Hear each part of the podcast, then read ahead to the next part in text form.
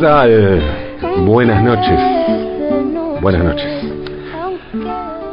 Uno de los encuentros artísticos más argentinos, más emblemáticos, más simbólicos de este país, de la historia de este país, se produjo en la ciudad de Nueva York hace poco menos de un siglo.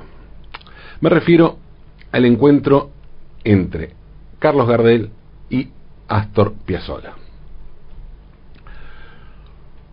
El vínculo quedó inmortalizado en la pequeña participación de Astor en El día que me quieras, de 1935 es la película, la película El día que me quieras, que fue la, la anteúltima que filmó Gardel. Piazzolla aparece ahí como extra, haciendo de canillita, cuando tenía 13 años, y se puede ver, se puede ver su participación en la película y hay muchas fotos, fotogramas tomadas de, tomados de esa película, aparece Tito Luciardo también allí. Y no es que Piazzolla conoció a Gardel a partir de la película, no. Piazzolla conoció a Gardel en Nueva York, se hicieron amigos, y por eso es que Gardel lo llamó para ese pequeño papel en El día que me quieras. Obviamente en aquel momento Gardel ya era Gardel, por el momento más alto de la carrera de Carlos Gardel, y Piazzolla era apenas un pibe argentino que se había radicado en Nueva York con su familia y que recién empezaba a tocar el bandoneón. Astor Piazzolla nació en Mar del Plata el 11 de marzo de 1921. Dos años después se trasladó con sus padres a Nueva Jersey, New Jersey, donde vivieron por un tiempo en la casa de un familiar que los ayudaba financieramente. Y unos meses después, el padre de Astor, don Vicente, alias Nonino, a quien Piazzolla le dedica que probablemente sea su, tema más famoso, Adiós Nonino, consiguió un empleo como peluquero en Manhattan. Entonces la familia Piazzola alquiló un modesto departamento en la calle Saint Mark Place, un lugar que hoy es un barrio muy cool, ¿no? Muy snob, el village, pero en aquella época era una zona muy pobre, estaba pegada, por un lado, al barrio de los italianos y por el otro, al de la numerosa colectividad judía de Nueva York. En ese ambiente se crió Piazzolla. Allí aprendió a hablar inglés, que era el idioma que hablaba Piazzolla en la calle, y que más hablaba en realidad, porque el castellano solo lo hablaba en su casa con sus padres. Y ahí empezó a escuchar música, y la música que escuchaba no era el tango, sino el jazz, que estaba de moda en ese momento, como George Gershwin, Calloway, etc. Sus amigos del barrio y de la escuela eran hijos de inmigrantes italianos y sus primeros mangos se los ganó trabajando con la colectividad judía, o sea que trabajaba ayudando en la limpieza de la sinagoga. Y además con los judíos aprendió la música klezmer que sonaba en las fiestas y casamientos. Piazzolla ya tenía vocación musical y le encantaba tocar la armónica. Pero cuando cumplió nueve años, su padre le regaló un bandoneón. Que en realidad, si se piensa un poco, tiene una, una cuestión tímbrica bastante, bastante similar al bandoneón. La armónica. Si, el bandoneón es una síntesis portátil de un órgano, bien podría pensarse en la armónica como una síntesis portátil de un bandoneón. Se puso entonces Piazzolla a estudiar música, entonces primero con el maestro Andrés Dáquila y luego con el pianista Bela Wilda, que había sido discípulo del famoso compositor y pianista ruso romántico ¿no? Sergei Rashmaninov. Astor era un gran estudiante, se dedicaba mucho a la música, pero eso sí, nada, nada de tango por el momento. Al menos hasta 1934, cuando cumplió los 13 años. A comienzos de ese año, Carlos Gardel llega a Nueva York para filmar dos películas. Gardel había tenido mucho éxito con sus cuatro películas anteriores, Luces de Buenos Aires, Espérame, La Casa es Seria y Melodía de Arrabal. Esas cuatro películas habían sido producidas por la empresa estadounidense Paramount, pero por la Paramount europea, francesa más precisamente, y se habían filmado en París. La Paramount decidió entonces firmar un contrato por dos películas más, El día que me quiera Tango Bar, pero para filmarlas en Nueva York. Gardel iba con la firme convicción de meterse en el mercado estadounidense y de hecho, aunque no hablaba una palabra en inglés, uno de los de las víctimas fatales en el accidente que termina con la vida de Gardel, de Lepera, de los guitarristas en, en Medellín, era el profesor de inglés, tenía un profesor de inglés, porque iba a Estados Unidos con la convicción de meterse y con contratos, además para insertarse en el mercado estadounidense y poder cantar en inglés. Con ese estatus de estrella fue que llegó Gardel a la que ya iba en camino a convertirse a la capital cultural del mundo occidental. O sea, Gardel hizo el paso de París a Nueva York. El cambio de mando cultural que estaba dando en ese momento el mundo, ¿no? De un imperio al otro. Por esas casualidades del destino, y ayudado seguramente por un mismo origen rioplatense, que no nos vamos a poner aquí no, a discutir si francés, si tacuarembó, si uruguayo, bueno, rioplatense, o bueno, por ahí, ¿no? Mar de Plata, Tacuarembó, se entiende, ¿no? Bueno, por un origen similar, Gardel y Piazzolla se cruzaron en alguna calle de Nueva York y se hicieron amigos. Amistad propia de esa diferencia de edad, pero bueno, a Gardel le divertía andar por Nueva York con el pibe argentino porque le hacía conocer lugares a los que una estrella como él jamás habría accedido. Astor, por ejemplo, le hizo conocer el barrio italiano y además le hacía de traductor, porque Gardel no hablaba una palabra de inglés. En el barrio italiano, además, Astor lo llevaba a las cantinas, cosa que a Gardel le encantaba. Hay que aclarar que el Sorsal era de muy buen comer y tenía que cuidarse mucho para no aumentar de peso. Hay unas fotos con Gardel pesando 100 kilos, Gardel gordo, que justamente fue una de las exigencias que se puso para su carrera, no aumentar de peso, cosa que le costaba muchísimo. Eh, inclusive Gardel fue también varias veces a comer al departamento de los Piazzola, donde la mamá de Astor preparaba ravioles, que también le encantaban a Gardel. Gardel a Piazzola lo llamaba pibe, y Piazzola a Gardel Charlie. Sí, Charlie. Charlie.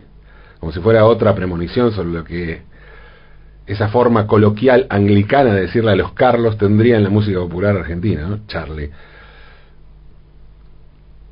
Astor contó muchos años más tarde en el libro A la manera de memorias, en colaboración con el periodista Natalio Orín, lo siguiente.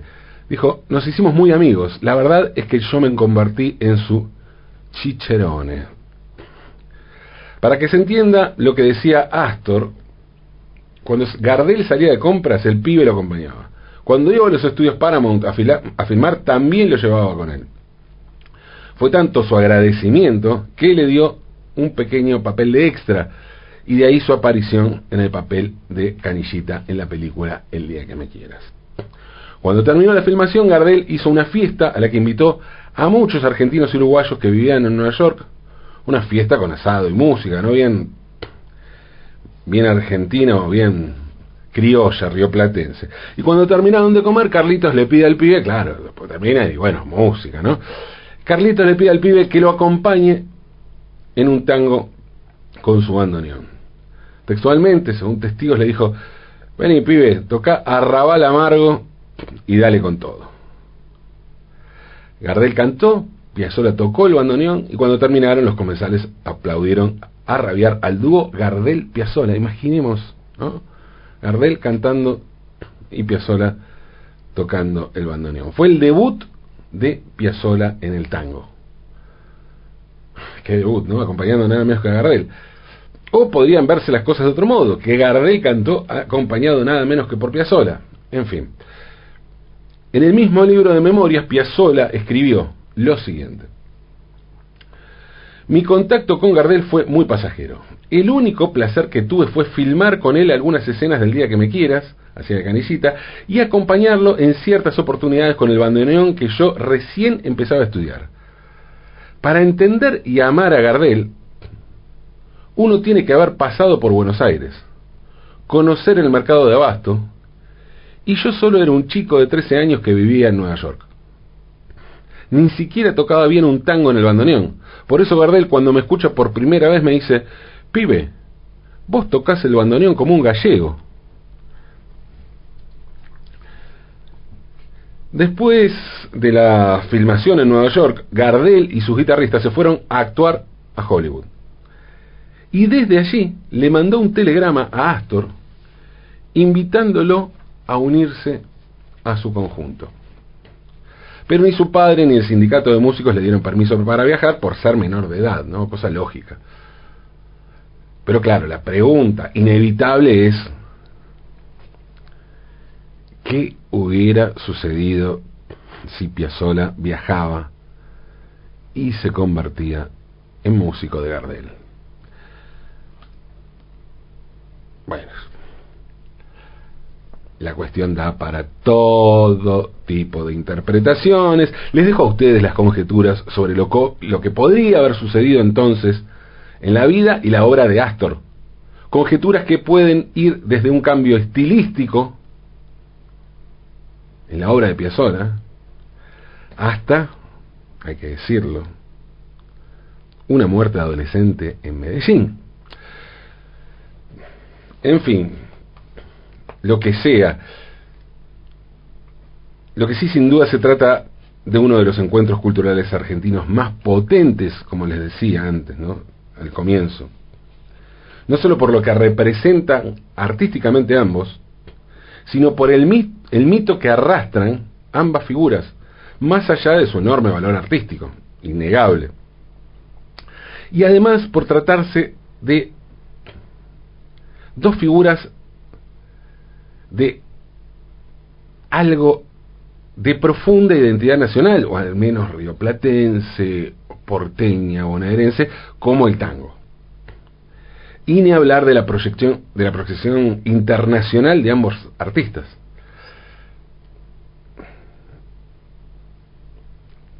Tal vez por eso que el escenario haya sido la ciudad de Nueva York,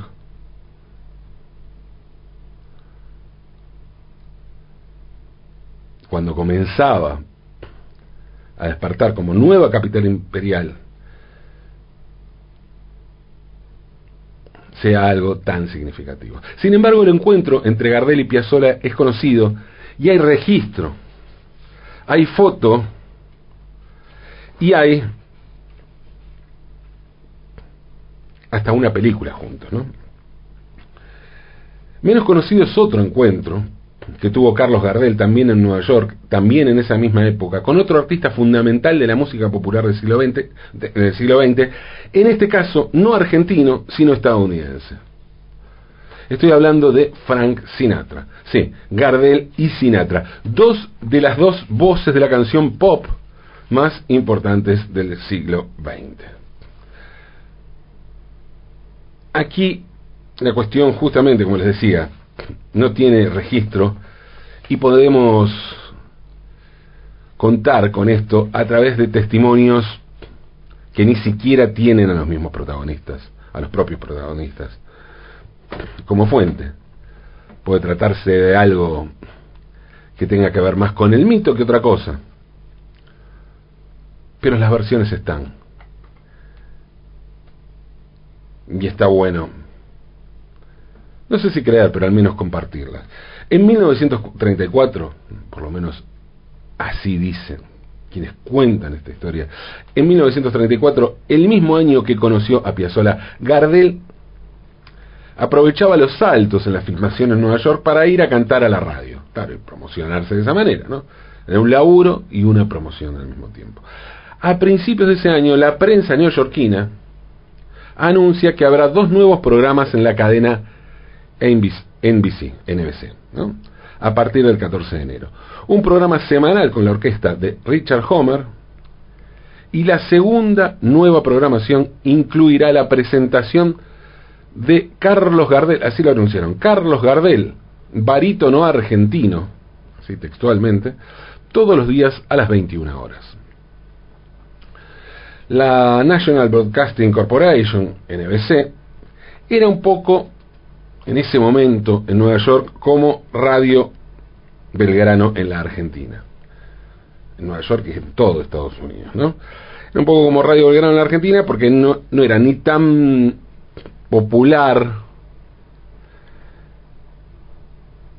y medio mersa para alguna gente, como podía ser Radio Porteña acá, ni tan cheta y pretenciosa como Radio El Mundo.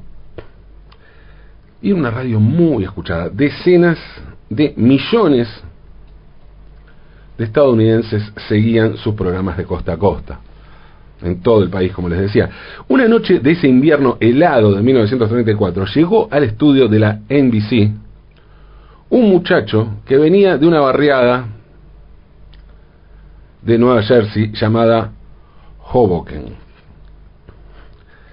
El muchacho se llamaba Francesco Albertino Sinatra Agravantes. Era hijo de genovesa y siciliano y a sus apenas 18 años de edad tenía algunos problemas.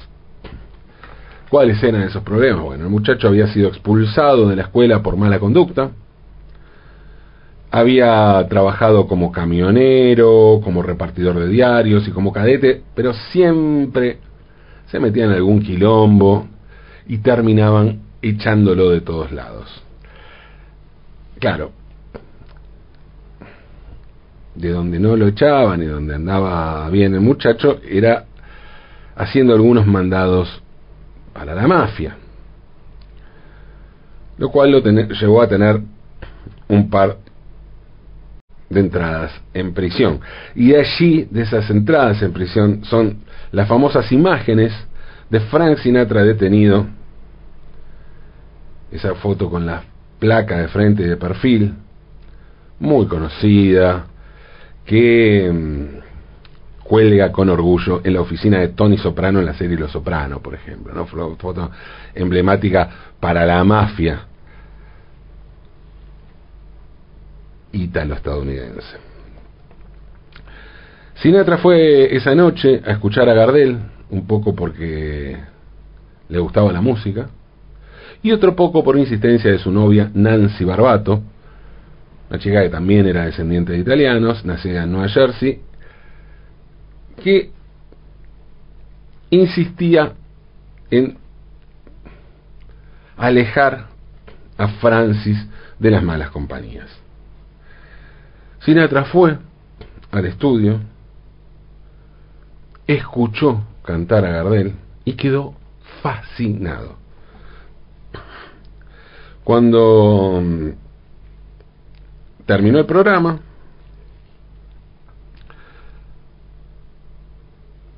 se atrevió a acercarse a Gardel junto a Nancy para saludarlo, y medio en italiano, medio en castellano, lograron dialogar unas palabras. Insisto, estamos en un terreno mítico donde no hay registro de esto. Gardel aparentemente le preguntó a qué se dedicaba y Sinatra se quedó callado, avergonzado, cuando vio que no podía dar cuenta de ello. Entonces Nancy le contó a Gardel que su novio estaba desperdiciando su talento, que tenía una voz muy hermosa y en vez de cuidarse y dedicarse a cantar, andaba todo el día desperdiciando la vida con gente mala. le cuenta más o menos qué tipo de gente. Gardel escucha atentamente y cuando termina de hablar, Bárbara le dice, le pone una mano en el hombro a Sinatra y le dice, mira ragazzino, cuando yo tenía tu edad, andaba ya en Buenos Aires como vos andás ahora en Nueva York. Pasaba todo el día en compañía no muy recomendable, cerca del mercado de abasto, con esquenunes como los que vos frecuentás, especialmente con unos malandrinos genoveses, los Fratelli Traverso, cuyo padre tenía una fonda llamada Orrondeman, que era una guarida de la mano negra, la camorra y tutti quanti. Lógicamente, cada dos por tres me portaban en galera. No te voy a decir que ahora soy un santo, pero el cantar no solo me dio fama y fortuna, sino que también me apartó de ese ambiente donde solo me esperaba pudrirme en la cárcel o morir violentamente. Sinatra lo escuchó atentamente y en algún momento se atrevió a preguntar, Mr. Gardel, ¿usted qué me aconseja que haga? A lo que Gardel respondió, por lo pronto, ragazzino, aprovecha que estás aquí en la radio y anotate en un concurso de cantantes que creo que se llama Major Bows Amateur Hour. A cero, ragazzino, que comprobar nada se pierde. Sinatra le hizo caso, se presentó, se presentó a ese concurso acompañando al trío Three, Three Flashes, que para la ocasión se hicieron llamar Jocoben Four, porque todos vivían en ese barrio de New Jersey, y ganaron el primer premio. Eso lo llevó a una gran a una gira patrocinada por el programa. Después Sinatra abandonó la gira a los tres meses por peleas con sus compañeros, pero lo importante es que su vocación artística ya estaba en marcha, ya estaba enfocado en cantar. El 9 de agosto de 1981, Frank Sinatra cantó en el Luna Park de Buenos Aires y cuentan que el día anterior se camufló, Sinatra tenía 65 años entonces, se camufló para pasar inadvertido y pidió que lo llevaran a la zona del mercado de abasto. Le pidió al agregado cultural de la Embajada de los Estados Unidos, además, que lo acompañara y que tratara de ubicar dónde había estado el café o Rondeman. El agregado cultural lo llevó a la esquina de Agüero y Humahuaca, donde había ahora un terreno baldío que dejaba ver entre los yuyales los viejos cimientos del café del que había hablado Gardel. En esa fría tarde porteña, Sinatra sacó de su sobre todo una entrada de un espectáculo radial de 1934, la besó, la puso en la tierra y para asombro de todos cantó en un castellano fonético, donde andarán traverso el cordobés y el noy, el pardo al gusto, flores y el morocho al dao. Los guapos del abasto rimaron mi cantar. Y después, bien fuerte, dicen que dijo, Thanks for helping me to live, Mr. Gardel. O sea, gracias por ayudarme a vivir, Mr. Gardel. ¿Verdad? Admito.